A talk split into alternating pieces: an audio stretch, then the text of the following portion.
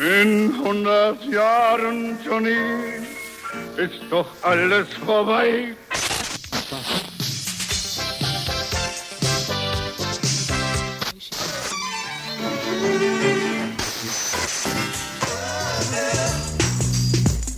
Make everything alright.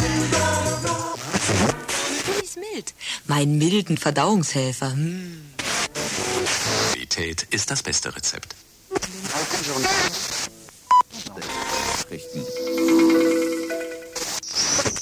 Den schlimmsten Albträumen nicht vorstellbar gewesen.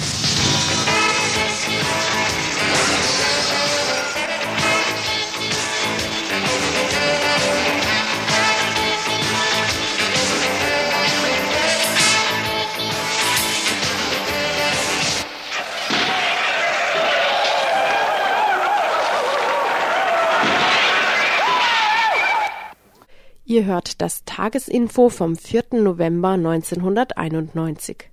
18 Uhr war es gestern Abend, wenn ihr das jetzt im Wiederholungsprogramm hört. Und jetzt ist es auch 18 Uhr. Jetzt ist nämlich Zeit für das Montagesinfo von Radio Dreieckland heute am 4. November 91, Redaktion Louis Hinz.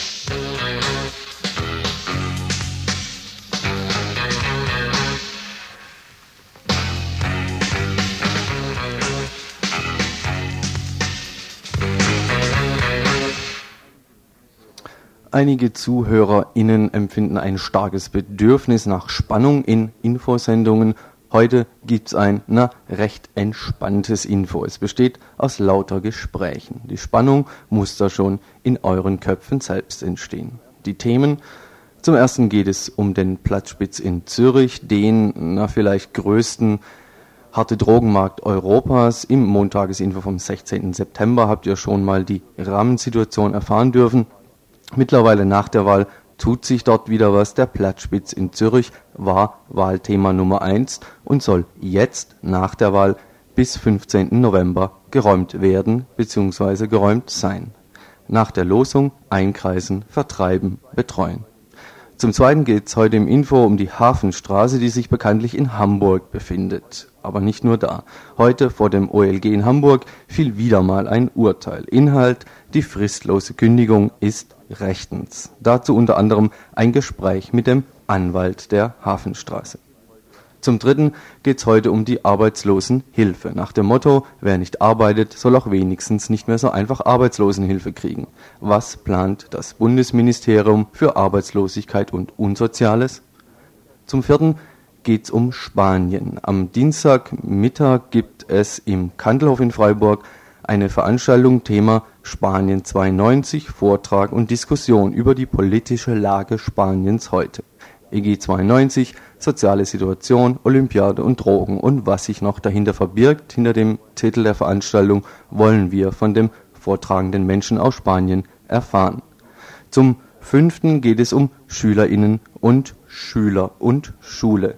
Am Dienstagabend findet im Friedrichsbau, nämlich in Freiburg, wieder ein sogenanntes Forum zur Stadtentwicklung statt. Zur Stadtentwicklung mit DT. Thema Schulen in Not, volle Räume, zu wenig Lehrer, Halb- oder Ganztagsschule. Ein Abend, wo sich wieder mal Freiburgs Kultmeister Landsberg profilieren darf, ohne ernsthafte Gegenkraft auf dem Podium. Wir wollen heute zwei engagierte SchülerInnen zum Thema befragen. Zum Schluss gibt es noch einige einige viele Veranstaltungshinweise und die Telefonnummer im Studio ist wie immer die 31 028 in Freiburg für Kommentare möglichst dezidiert und kritisch. Die Telefonnummer in der Inforedaktion, tagsüber normalerweise besetzt, ist die 32 32 4. Und wenn ihr, was ihr hoffentlich schon seid, noch nicht Mitglied im Freundeskreis Dreieckland, Radio Dreieckland e.V. seid, dann werdet ihr das oder könnt ihr das werden unter der Telefonnummer 30407 zum Beispiel.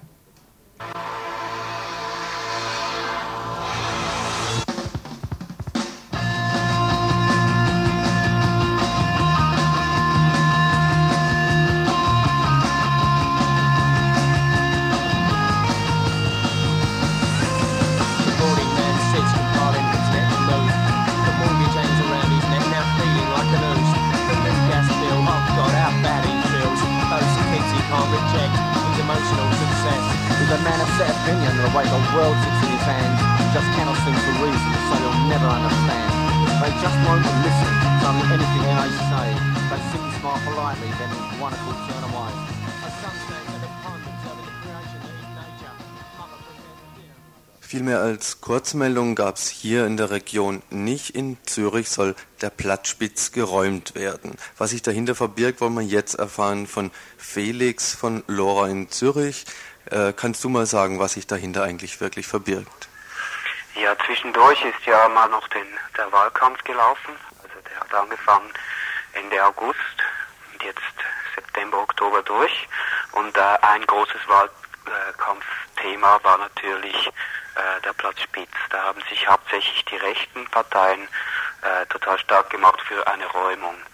Jetzt drei Wochen vor den Wahlen hat dann der Statthalter, das ist ein, äh, ein eigentlich gewählter Mann, der vom Kanton, also vom Land her schauen muss, dass die Stadt keine Übertretungen macht, eine Verfügung erlassen, dass der Platz bis, bis Mitte ähm, November geräumt werden muss.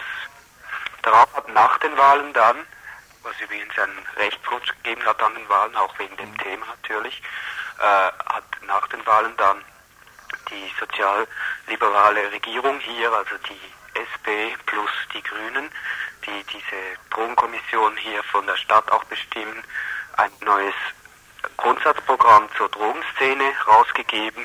Sie haben vor einem Jahr schon eines rausgegeben und das haben sie jetzt modifiziert. Das sind die zehn drogenpolitischen Grundsätze gewesen. Heute sind es ein paar weniger und ein paar, die ein bisschen liberaler waren, sind rausgefallen. Jetzt sagen sie, sie wollen den Platz Spitz räumen und zwar bis am nächsten Frühling.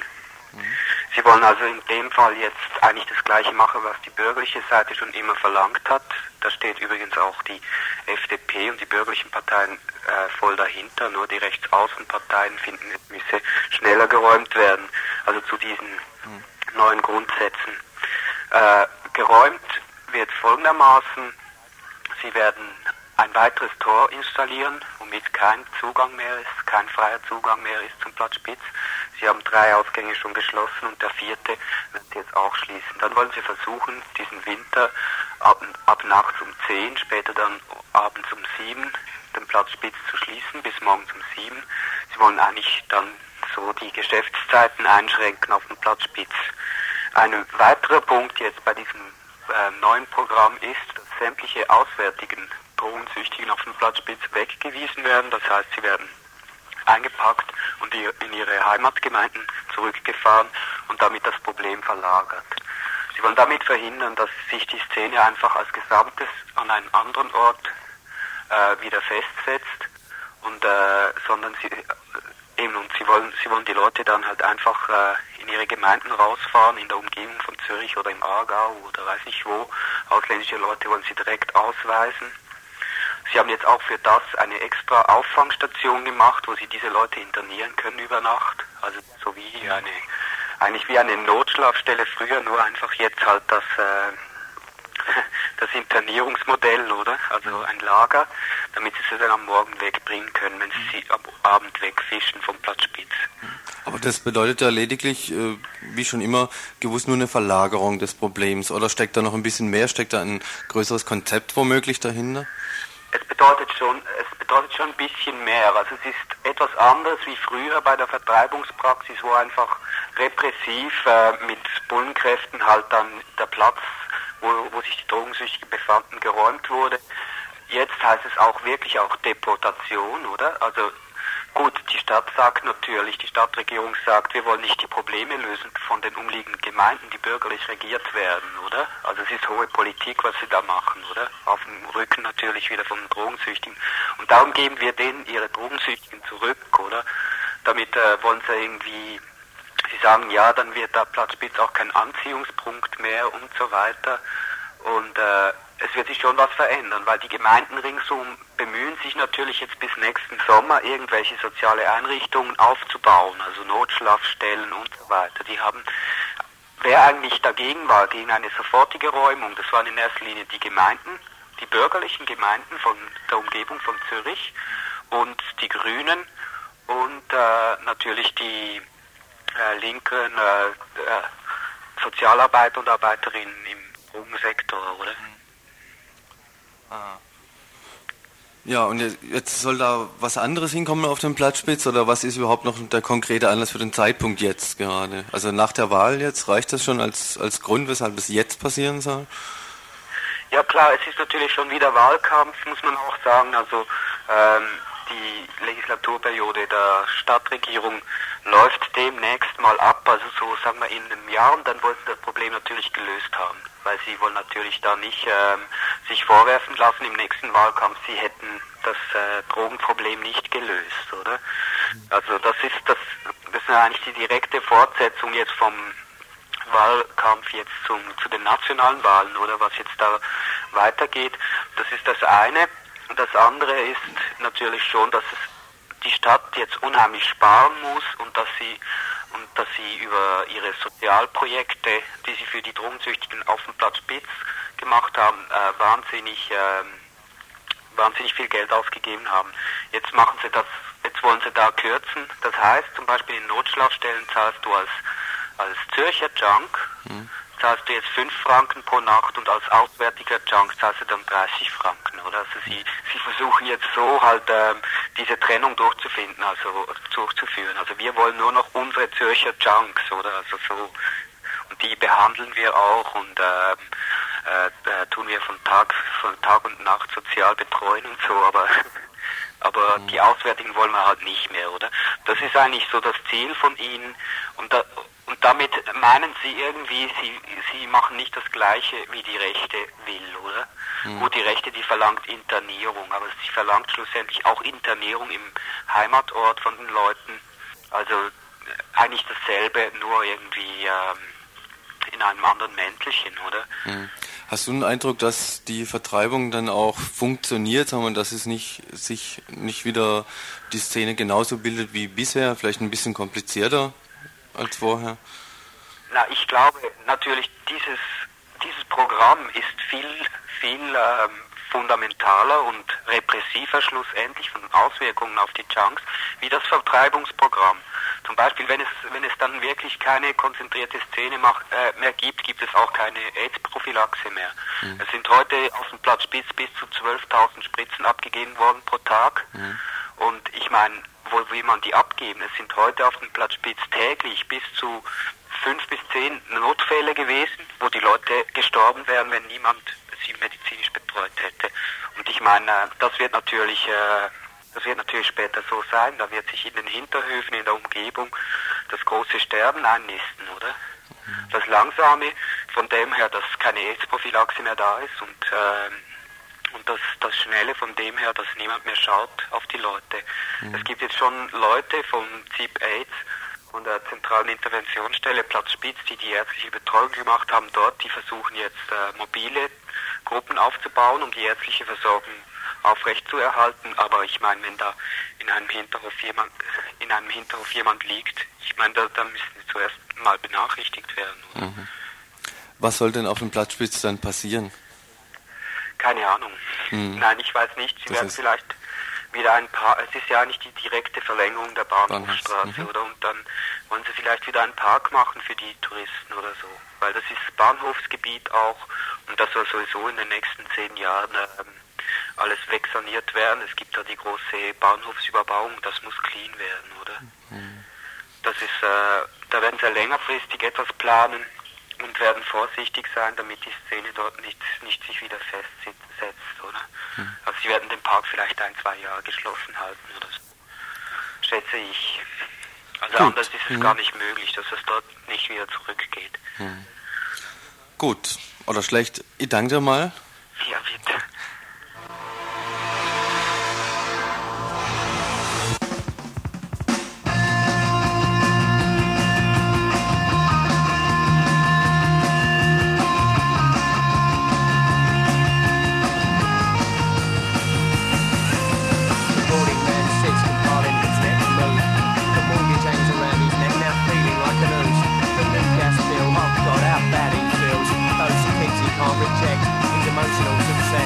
The way the world sits in his hands. Just cannot seem to reason, so you'll never understand. They just won't listen to anything I say. They simply smile politely, then one accord turn away. A sun stands at a pond observing the creation that the bacon taints the as the the emotionally. Ihr hört das Tagesinfo vom 4. November 1991.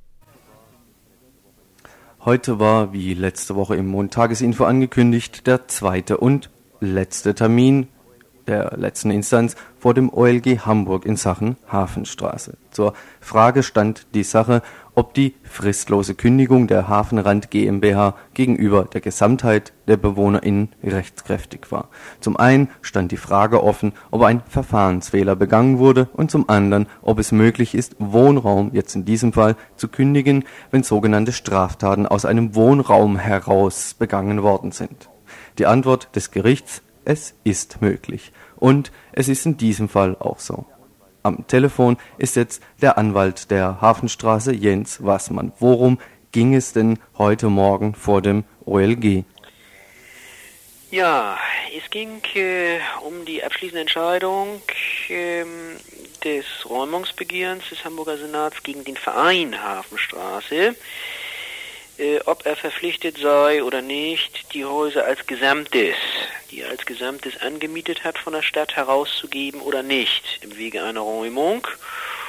Und in zweiter Instanz hat das OLG Hamburg entschieden, dass die Kündigungen wirksam sind des Mietvertrages und der Verein insoweit verpflichtet ist, die Häuser als Gesamtes herauszugeben. Das ist sozusagen der Streitgegenstand. Daraus folgt nicht automatisch, dass mit diesem Urteil äh, schon eine Räumung gegen die einzelnen Mieterinnen äh, in den Häusern erfolgen kann. Dem ist nicht so. Da braucht man also einzelne Räumungstitel und Urteile.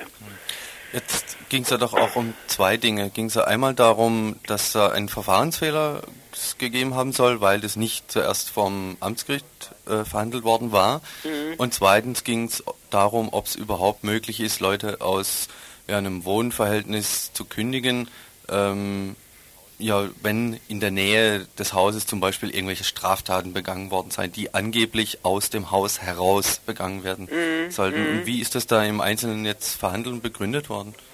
Ja, das ist bisher nur eine mündliche Begründung. Ich kenne die schriftliche nicht. Das ist also eine sehr äh, oberflächliche Begründung und insofern noch keine genaue. Zum einen wurde gesagt, äh, ein Verfahrensfehler sei nicht gemacht worden.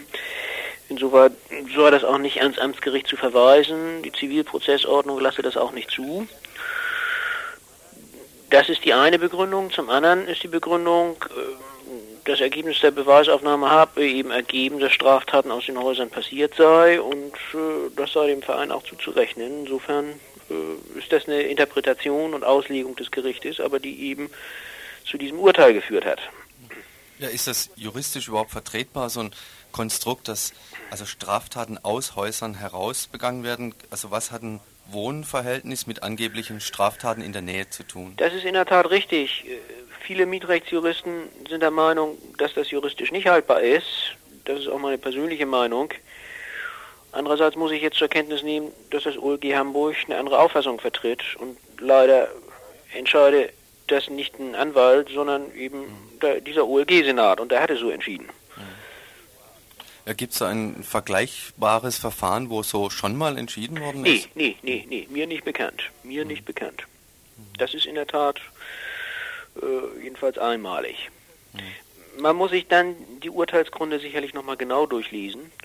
Ich sag mal, ich habe das vorher auch nicht für nachvollziehbar gehalten und die mündliche Begründung heute hat mich auch nicht überzeugt, aber das ist äh, die ganz offensichtlich die Rechtsauffassung des OLG Hamburg. Das ist ja jetzt ein grundsätzliches Urteil mal, also dass die Gesamtkündigung legitim oder legal war. Ja. Ähm, sind die Einzelräumungen jetzt überhaupt so durchsetzbar? Das ist noch eine zweite Frage und das wird äh, juristisch gesehen für die Hafenrand GmbH und dem Hamburger Senat äh, der härtere Brocken werden, weil es gibt neuere Rechtsprechung ähm, des Bundesverfassungsgerichtes vom Juni 1991, die Untermieter nicht mehr benachteiligt. Bisher war das ja so, wenn das Hauptmietverhältnis gekündigt ist und erloschen ist, fließt auch irgendwann, ist eine Frage der Zeit, automatisch der Untermieter mit raus.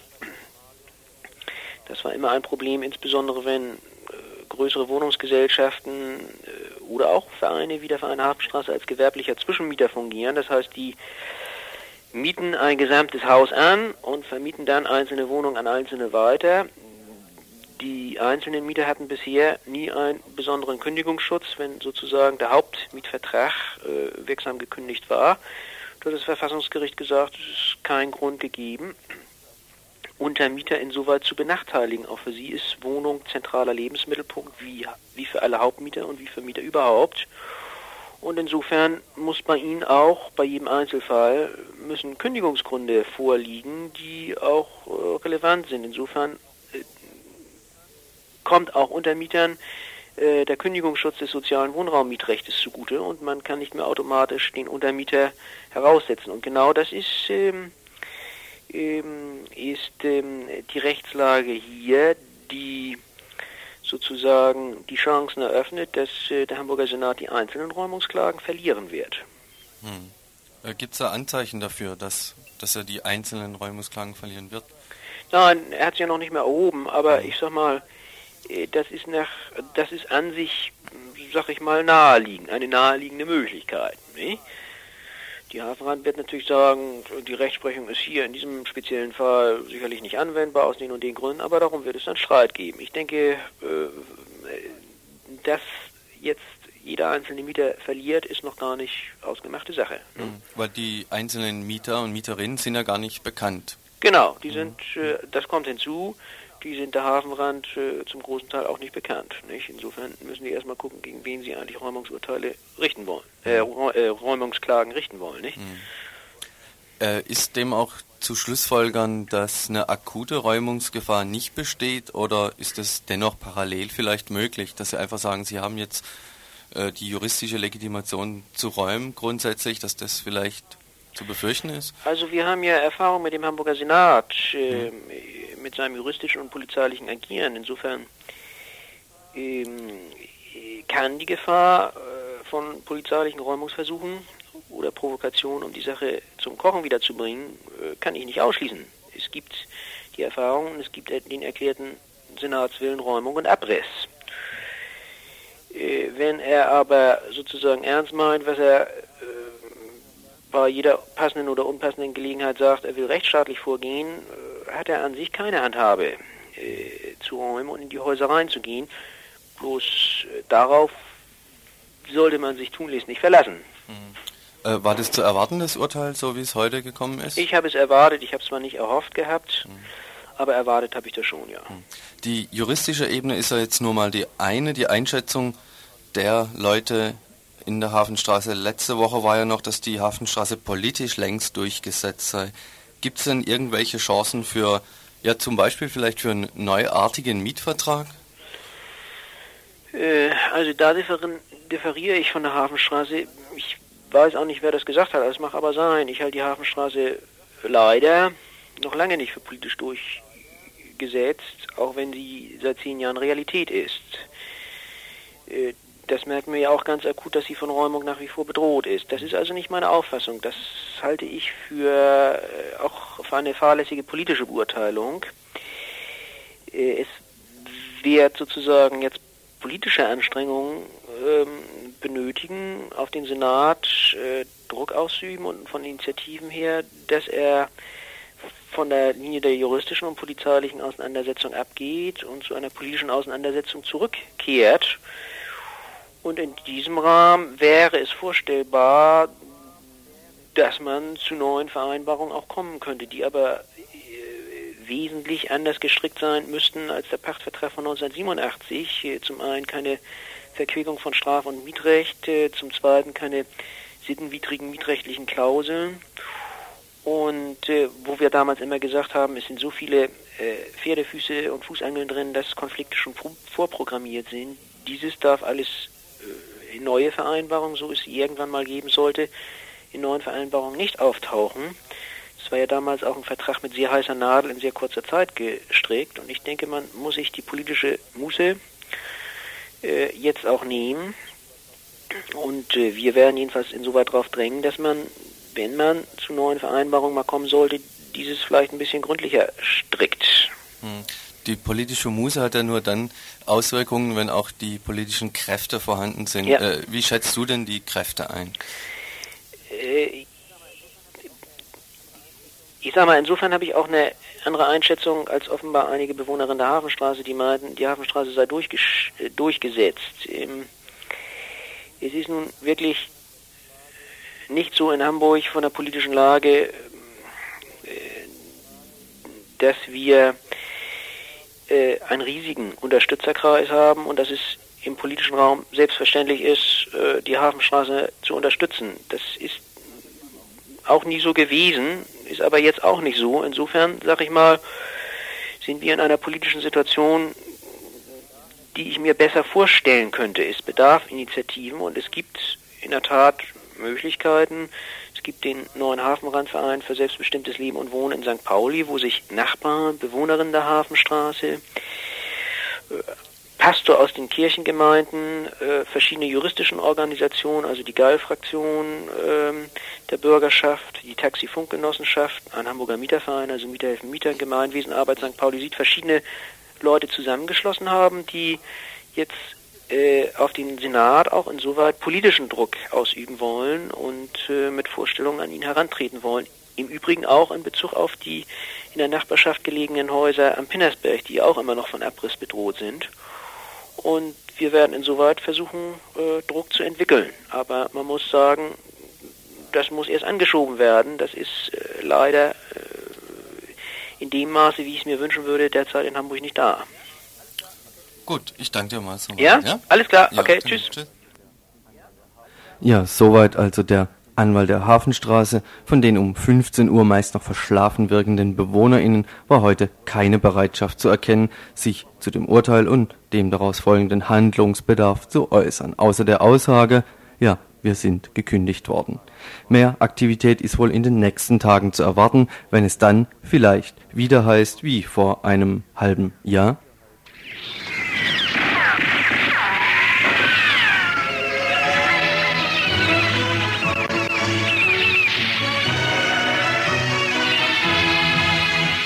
Radio Hafenstraße. Auf 96,8 Megahertz.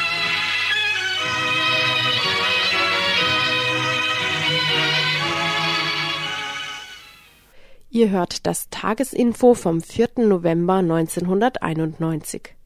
Das war Ende 1987. Damals waren die Häuser in der Hafenstraße noch besetzt und sollten geräumt werden. Durch die Entschlossenheit des breitgetragenen Widerstandes wurde ein Mietvertrag durchgesetzt. Auf diesen politischen Erfolg der Hafenstraße reagierten die Herrschenden mit der Verschärfung ihrer Hetzkampagnen und Bullenangriffen und der Kündigung des Vertrages. Jetzt ist es wieder mal soweit. Die Hafenstraße muss noch einmal durchgesetzt werden. Wir kämpfen einen Kampf für unsere Freiheit und auch für eure Freiheit. Genossen, der Kampf geht weiter.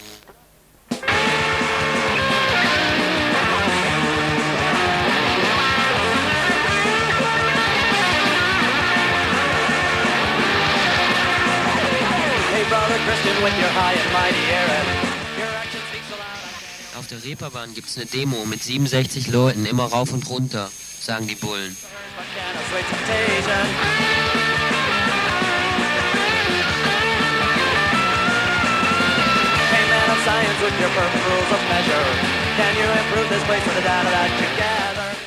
Und es läuft irgendwie tierisch viel. Also das, ich hatte das Gefühl, so, dass alle Leute so drauf waren, also jetzt selber auch irgendwie was machen zu wollen. Also nicht nur dieses Warten und dieses Gucken, also was passiert jetzt hier und sich das Plenum reinziehen und so, sondern also das von sich aus irgendwie auch was machen zu wollen. Und das war total, das war echt gut so.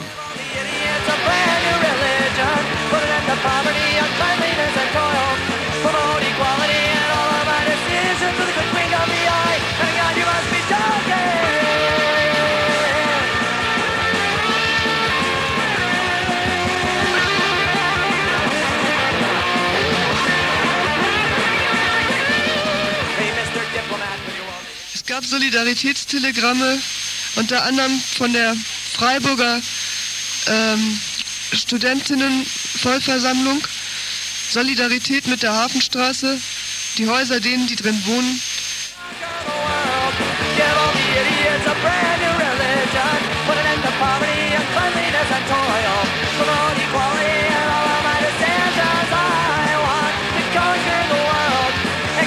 Poverty and children. Do away with evolution and I'll save the whales. We'll have peace on earth and global communion. I want to conquer the world. Entschuldigen Sie bitte, können Sie mir sagen, wo denn hier die Hafenstraße ist? Hafenstraße? Hafenstraße ist überall. Das kann als Konsequenzen heißen, wir fordern alle, aber wirklich auch alle, die jetzt ihren Arsch noch nicht hochgekriegt haben, nochmal dazu auf, verhaltet euch dazu, macht was, besetzt den Stadtteil, besetzt die Innenstadt, legt den Verkehr lahm, lasst den Alltag hier nicht mehr laufen. Es kann nur heißen, wir müssen uns hier versuchen durchzusetzen gegen einen totalen Angriff von ihnen. Wir müssen versuchen, hier um unser eigenes Überleben zu kämpfen.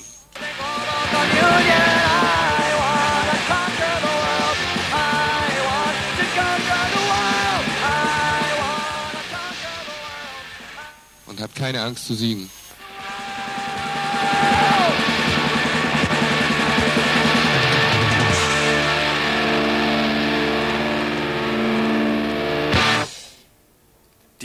Bereiche Arbeit sind bei uns im Info ja bisher nicht so arg behandelt worden und zum Bereich Arbeitslosenhilfe, also für die Leute, die äh, über keine Arbeit verfügen, möchte ich mal sagen, äh, Arbeitslosenhilfe war auch selten das Thema. Jetzt war zu lesen, in Mitte Oktober war das in einer Zeitungsmeldung, Arbeitslosenhilfe sei laut Bundessozialgericht künftig nicht mehr abhängig von Unterhaltszahlungen.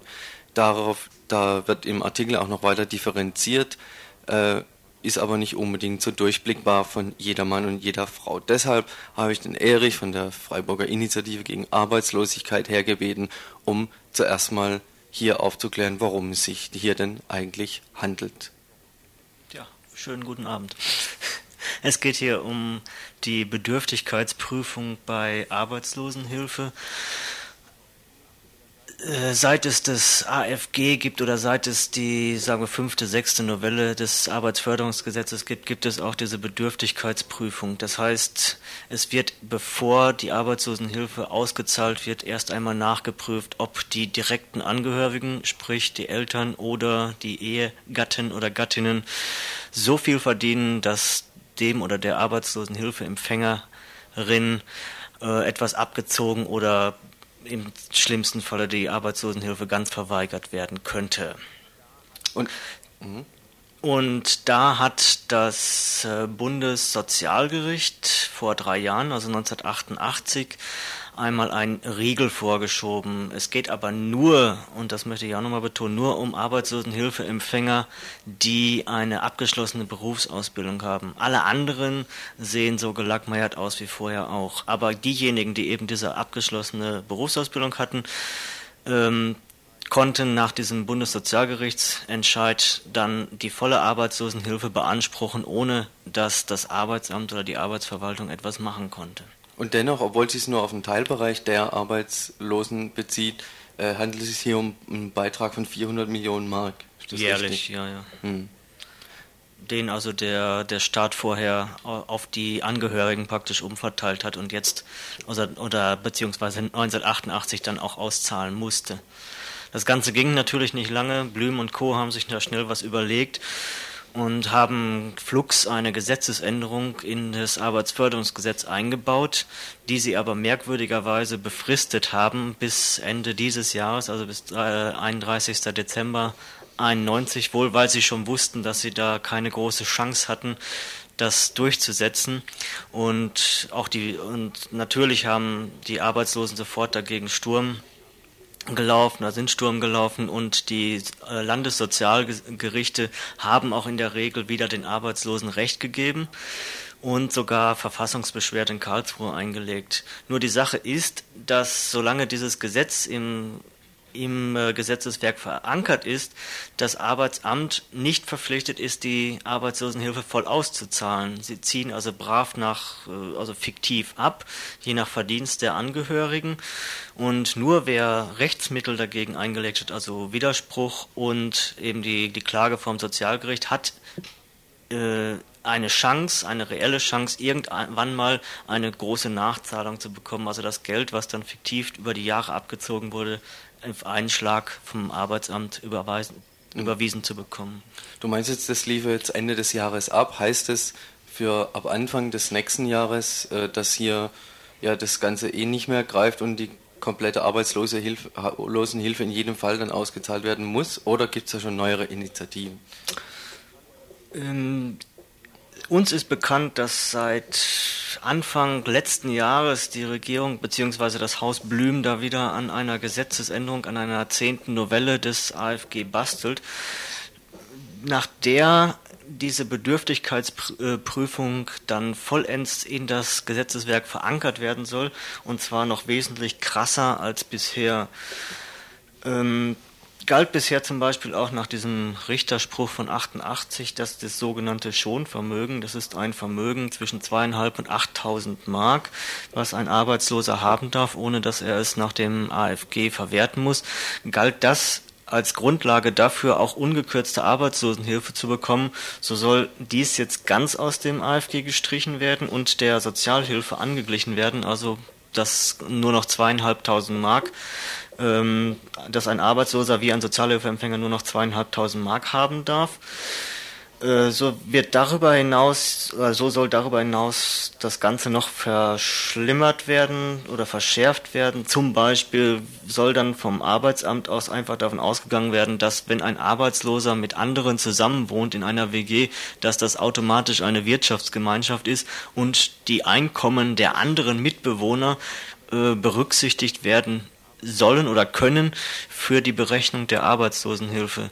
Mhm. Das heißt, wenn wir beiden jetzt eine Wohnung teilen, du verdienst was und ich beantrage Arbeitslosenhilfe, wäre das Arbeitsamt dann be äh, berechtigt zu sagen, also hör mal, was verdienst du oder was verdient dein, dein Wohnungskollege? Wir ziehen dir dann deshalb mal 500 Mark im Monat ab oder so. Mhm. Ja, berechtigt zu fragen war es ja bisher auch schon. Bloß jetzt äh, sieht es so aus, als ob das in irgendeinen nee, nee, Gesetzen nee. verankert werden soll. Ja, richtig, berechtigt zu fragen war es ja, ja, mhm. klar. Und jetzt darf das Arbeitsamt oder nach dieser, nach dieser Novelle, also das ist mhm. nur eine Vorlage, die mhm. im Hause Blüm noch diskutiert wird, die frühestens April 92 in Kraft treten kann. Ähm, soll das Arbeitsamt halt in der Lage sein, davon auszugehen, das ist eine Wirtschaftsgemeinschaft und wir ziehen dir einfach mal was ab und beweisen das Gegenteil. Mhm. Das bedeutet dann eine Verschärfung der Situation für Arbeitslose, die Arbeitslosenhilfe beziehen. Um, ja, unter Beantragen, ja. Äh, Generell, ja. Hm. Hältst du das für eine bedeutende Änderung oder für eine Bestätigung der Linie und kaum Unterschiede für ähm, diejenigen, die Arbeitslosenhilfe kriegen, dass sich da eh nicht viel ändert? Oder wie sieht es in der, in der Realität dann aus? Also dieses Sähe das aus. die Sache mit dem Schonvermögen wäre sehr krass, weil doch viele daraufhin jetzt noch die ähm, Arbeitslosen oder zumindest die Chance haben, die Arbeitslosenhilfe ungekürzt zu, zu erhalten. Ähm, um es nochmal kurz zu erklären, Schonvermögen heißt, äh, dass ein, also ein Arbeitslosenhilfeempfänger darf Geld unter 8000 Mark, also zwischen zweieinhalb und 8000 Mark, wenn er das hat, muss das nicht verwerten zum eigenen Lebensunterhalt und äh, nach dem, aber nach dem bürgerlichen Gesetzbuch müsste er es. Und das ist halt die, die Diskrepanz zwischen den beiden Gesetzen.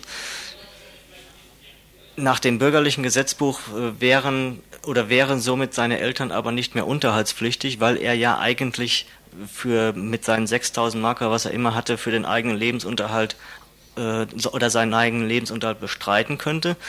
Er muss es aber nicht, weil er nach dem AFG das erst über 8000 Mark machen muss. Also sind seine Eltern nicht mehr unterhaltspflichtig und somit muss der Staat einschreiten und er kriegt ungekürzte Arbeitslosenhilfe. Wenn das wegfällt, da ist sagen wir mal, die, die vorletzte Lücke, die es in diesen ganzen Gesetzeswerken gibt, um diese Bedürftigkeitsprüfung außer Kraft zu setzen, wäre damit geschlossen. Das wäre sehr schade. Die anderen Sachen mit äh, Wirtschaftsgemeinschaft, WG und so weiter, also da sehe ich keine Chance, dass, die, dass, dass das Haus Blüm damit durchkommt. Damit werden sie also so oft Bruch landen vor den Sozialgerichten, dass sie das schnell wieder aufgeben werden.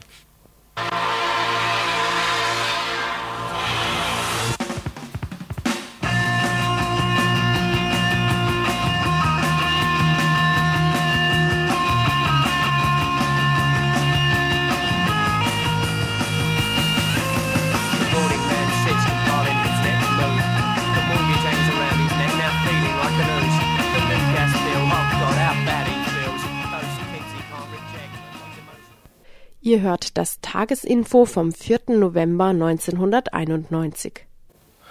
Ja, im November 91 findet im Kandelhof, November haben wir ja jetzt 91, im Kandelhof eine, ein spanisches Programm statt. Da fängt es an mit einem größeren inhaltlichen Beitrag am Dienstag um 16.30 Uhr, ein Beitrag Thema Spanien 1992, Vortrag und Diskussion. Im Studio jetzt ist der José María, oder? Ähm, kannst du, du wirst also die Veranstaltung am Dienstag, 5.11. Äh, machen. Äh, kannst du kurz sagen, äh, worum es sich da drehen wird? Welches die Bereiche sind? Ja, also wir haben alles äh, dieses Programm organisiert, weil in jedes Jahr besuchen uns ungefähr 19 Millionen Deutsche.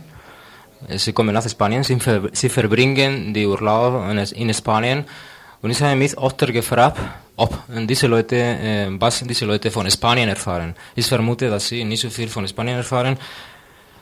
Und vielleicht wir wollen in Kandelhof ein bisschen die spanische Kultur äh, bekannt machen und morgen werde ich über äh, die Entwicklung in der letzten Zeit nach der, nach der Diktatur sprechen. Es gibt einige Probleme, die wir haben und ich bin ein bisschen skeptisch ein bisschen, äh, mit der ganzen Situation dort in Spanien. Hm.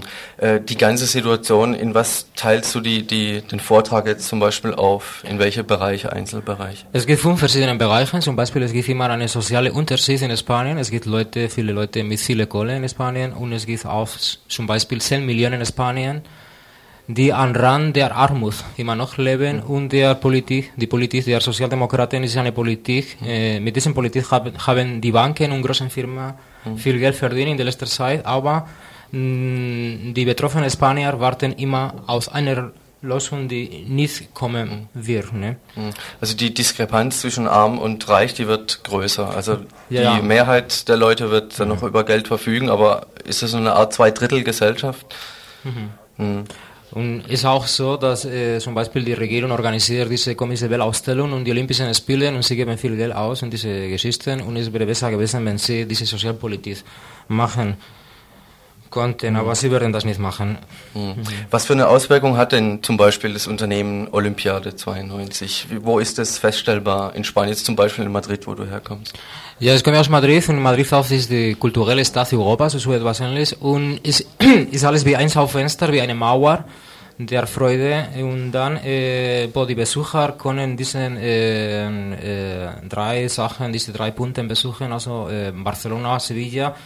Und wahrscheinlich sie werden dieses Ellen nicht aber dieses Ellen ist dabei. Und ja, es hatte, ich, ich glaube, das, das hat keine Wirkung in die betroffenen Spanier und das ist nur, nur ein, eine gute Sache für die, die Leute, für die großen Firmen und Banken. Ne? Hm. Wird EG 92, also mit der Ausstellung in Sevilla, wird es auch am Dienstag äh, Thema sein? Die Ja. Auswirkungen? Ja, also wir haben auch äh, eine Reihenfolgenveranstaltung organisiert. Wir werden auch in einer Woche sprechen über ausländisches Gesetz in Spanien. Zum Beispiel jetzt die Marokkaner und die Volken aus Nordafrika und auch die Lateinamerikaner werden eine Visum brauchen, dass wir Spanien spielt jetzt die Rolle für eine Polizistin. Er muss die Kontrolle in Südeuropa machen und dann jeder braucht eine Visum oder einen Pass haben. Und dann Mhm. äh, ist man auch mit dieser Situation ganz skeptisch. Ne? Hm. Auf welche Themenbereiche willst du da morgen noch eingehen? Also ich wollte auch über die Drogenszenen sprechen. Ihr habt zum Beispiel in Bundesrepublik Deutschland äh, fün- 15.000 Rechtsextremisten. Wir haben 100.000 Junkies. Und dann also junge Leute, die jeden Tag sterben, äh, sie sind drogenabhängig, also in Richtung Reise mit Mhm. Heroin. Und das ist auch ein starkeres Problem. Und Hm. wir, Was für eine Politik wird denn da von González betrieben, zum Beispiel in Sachen Drogenpolitik? Ist das auch so eine Vertreibungspolitik und eine Verschiebung des Problems oder was, wie wird es da grob angegangen? Gibt es da Methadonprogramme? Was nee, nee, das? sie wollten auf keinen Fall na, gar nichts mit Methadon machen, sondern äh, das kommt jetzt in die Diskussion. Sie wollten mit, Polizi mit, mit, mit der Polizei das Mhm. auslösen. Ne? Sie wollten das verbieten. Und ich denke, dass äh, dieses Problem mh, wird keine Lösung finden, wenn sie das machen würden. Ne? Hm. Du hast angefangen gerade vorhin mit Tourismus. Viele Deutsche gehen jedes Jahr irgendwie nach Spanien. Äh, vielleicht jetzt noch zum Abschluss zwei Fragen. Das Thema Tourismus als solches und was Tourismus anrichtet in Spanien, sage ich mal, äh, wird nicht so Thema sein morgen. Ja, doch, weil das ist ein, ein wichtiger Punkt. Also ich denke, dass die ganze Küste am, Mittel, am Mittelmeer ist geschadet worden wegen Mhm. diesem Massentourismus, der jede, jedes Jahr uns besucht. Mhm. Und das war zum Beispiel, dieser Massentourismus war ein Geschenk für Franco damals. Und ich denke, dass äh, es ist ein bisschen schade, dass äh, also dass diese äh, die Leute, die, die, die nach Spanien kommen, es wäre nett, wenn sie konnten äh, dort protestieren und vielleicht einen Brief einen Brief schreiben zu der Bürgermeister von jedem kleinen Dorf, wo sie, wo sie Urlaub verbringen, weil wirklich dass die Situation richtungsweise auch mit der äh, Ökologie ist eine Mhm. Katastrophe in Spanien. Ne? Mhm. Das wird dann auch Thema Ja, ja, ja, sein. klar. Äh, wir reden immer von Spanien. Äh, wie groß ist denn Spanien? Zählt da das Baskenland jetzt dazu, in, wenn du über Spanien redest, äh, Andalusia oder verschiedene Befreiungsbewegungen? Ja, ich wollte auch dieses, über dieses Punkt sprechen, aber ich werde auch über Katalonien und Baskenland sprechen, weil das ist auch immer eine sehr schwierige Situation. Also man kann nicht vergessen, dass in Andalusien, also es gibt viele Leute aus Andalusien, die in Katalonien arbeiten, auch gerade im Baskenland. Und dann ist so, dass ich bin ein Feind, ich bin nationalistisch, äh, nation, von Nationalismus Feind. Ich, ich denke, dass jeder Nationalismus ist gewalttätig und nicht nur die über äh, spanische Regionalismus, sondern auch die kleine Nationalismus, äh, denke ich, dass manchmal sind von Cacique manipuliert. Also auch gerade in? Katalonien. Cacique, also von Gr- Grundbesitzer also Ah, hm. manipulieren. Ne? Mhm. Auch in, gerade in Baskenland und Katalonien. Mhm. Gut, zum Ende, äh, wolltest du noch irgendwas Bestimmtes sagen? Äh, zu der Veranstaltung morgen vielleicht oder zu einer anderen Veranstaltung der Reihe? Also ich wollte gar nicht sagen, nur dass äh, vielleicht es wäre auch nett, wenn die Leute konnten äh, gucken diesen äh, Videodokumental oder Dokumentarfilme über den Bürgerkrieg und Mhm. das ist ganz toll. Hm.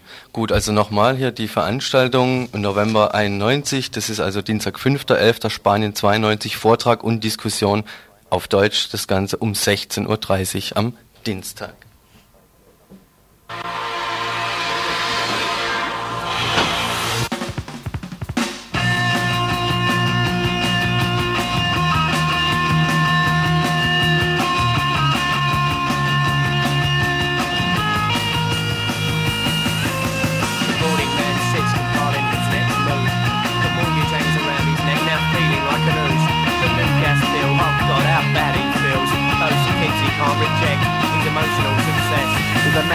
Opinion, the way the world sits in his hand, just cannot think for reason, so he'll never understand. They just won't listen to anything they say. They simply smile politely, then in one accord turn away. A sun stands at the pond observing the creation that is nature. Mother prepares dinner, most of bacon taints the air. Dog sits as the bath, then leaps into the car. He waits and smiles emotionally, the assurance they'll go far. The stage cries as its owner unfolds plans.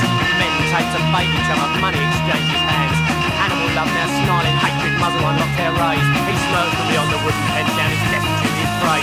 Teeth out, blood splashes the face of the young old man. She cries in disapproval, that's now immune to what she's saying. But madder into frenzy, limbs torn, skinny short, like sex perverts at the beach, so this is the ultimate. Ja, hier ist immer noch das Montagesinfo von Radio Dreieckland. Es ist kurz vor 19 Uhr. Wir haben aber dennoch genug Zeit für unser letztes Thema, für unser letztes Gespräch.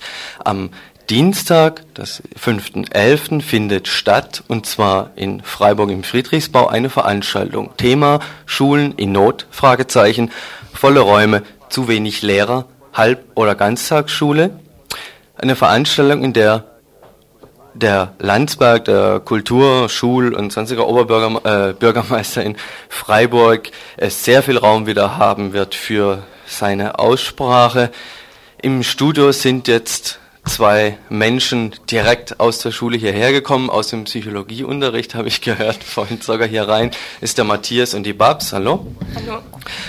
Ich wollte euch mal fragen, erstmal, was haltet ihr denn von so einer Veranstaltung, wo kein einziger Schüler und keine Schülerin eingeladen wird, sondern lediglich der Oberbürgermeister Landsberg, der Präsident des Oberschulamtes und der und die Vorsitzende des Gesamtelternbeirates?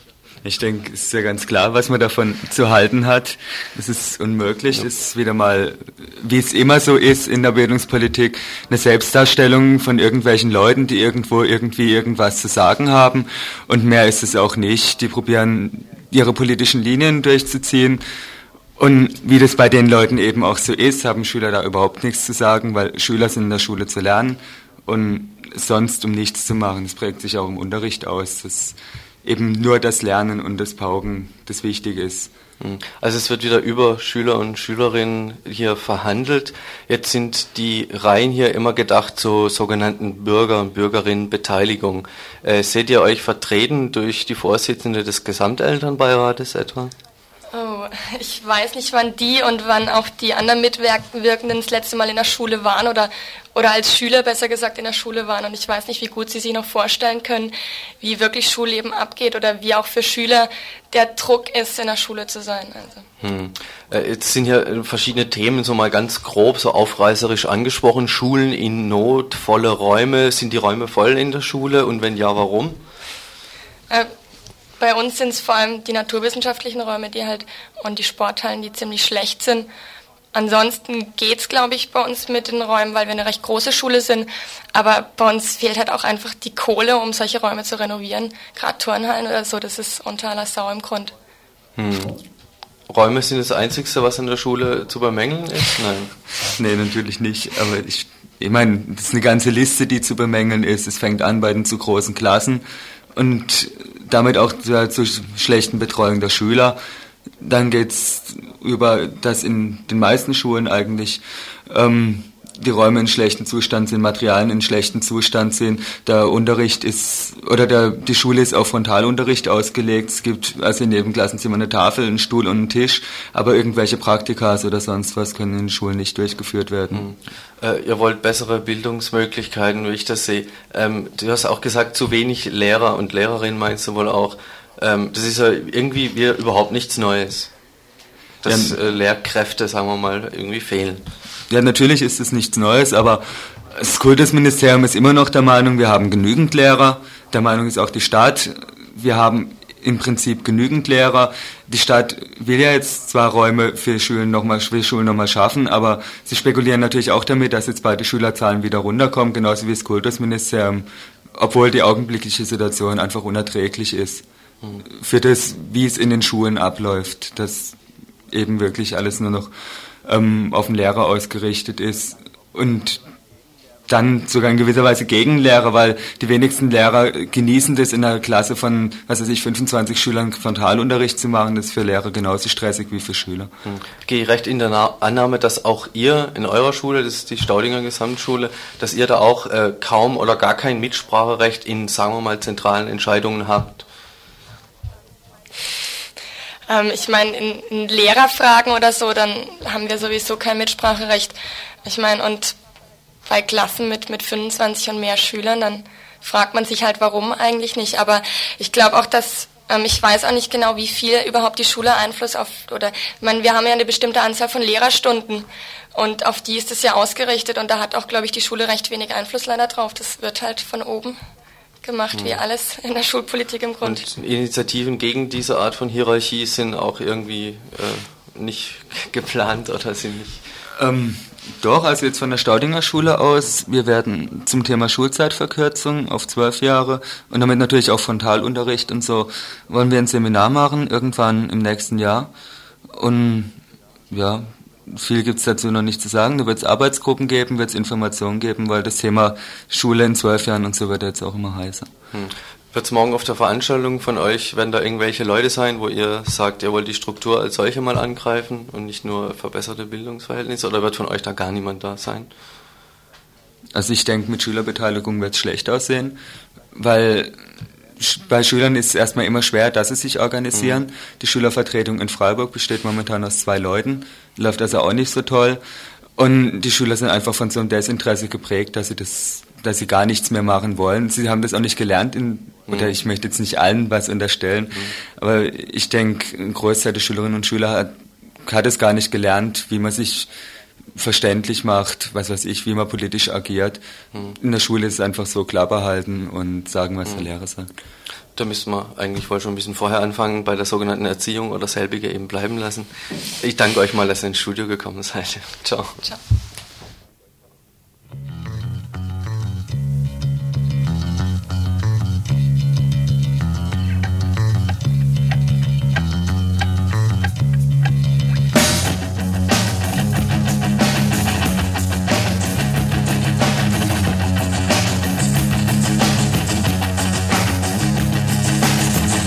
Ausgewählte Hinweise auf Termine und Veranstaltungen von heute Abend und danach.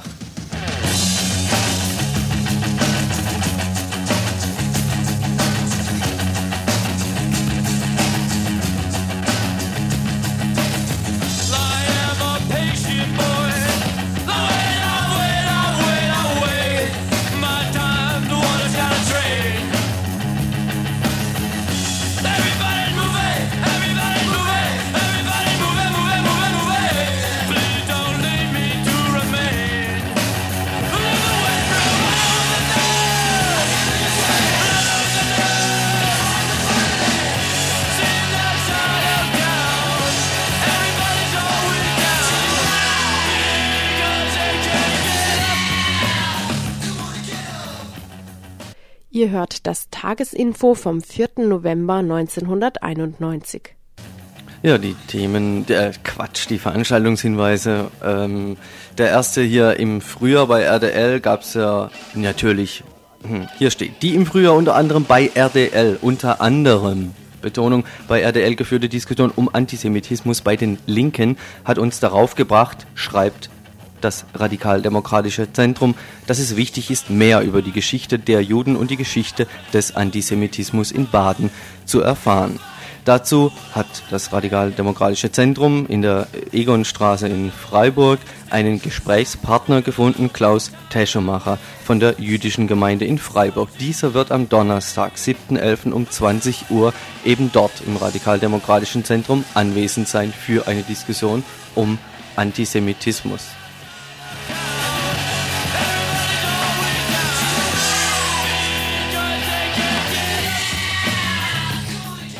Die Friedensgruppe Dreisamtal trifft sich wieder regelmäßig ab Dienstag, 5.11. 20.15 Uhr im evangelischen Gemeindehaus Kirchzarten. Sie bereiten für Anfang Dezember eine weitere Aktion mit den Themen vor Situation von Flüchtlingen im Dreisamtal, neue Nationalismen, am Beispiel Jugoslawien. Dienstag, 5.11. 20.15 Uhr trifft sich die Dreisamtal Friedensgruppe im evangelischen Gemeindehaus Kirchzarten.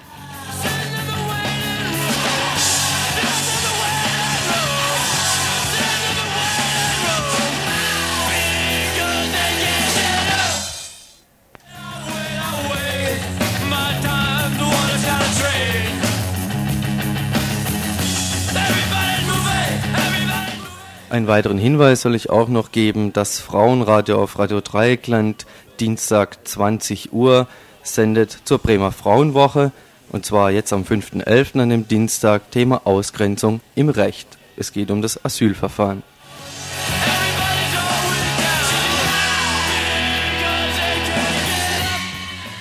Dienstagabend 20 Uhr ebenfalls im Strandcafé eine Diskussionsveranstaltung. Es geht um Sammellager und beschleunigte Verfahren für Flüchtlinge. Eine menschenverachtende Lösung. Es gibt da einen Film Leben in der zentralen Anlaufstelle Karlsruhe, kurz ZAST. Es wird geben eine Diskussion mit Flüchtlingen nach dem Film. Eine Veranstaltung der Türkei-Information Dienstagabend 20 Uhr im Strandcafé.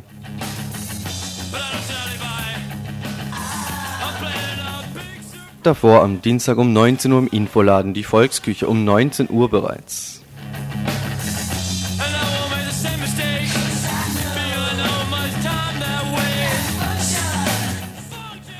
Am Mittwoch, 6. November um 20 Uhr gibt es im Volkshochschulzentrum eine Veranstaltung der Volkshochschule in Zusammenarbeit mit der Gleichberechtigungsstelle.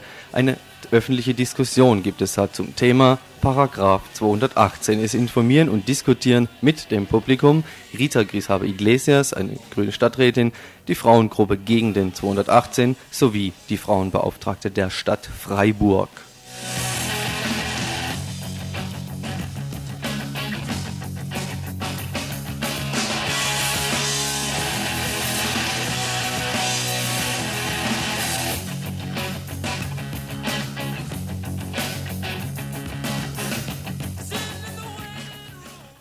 Und somit war das das Montagesinfo vom Montag, den 4. November 91, Redaktion Louis Hinz. Ciao.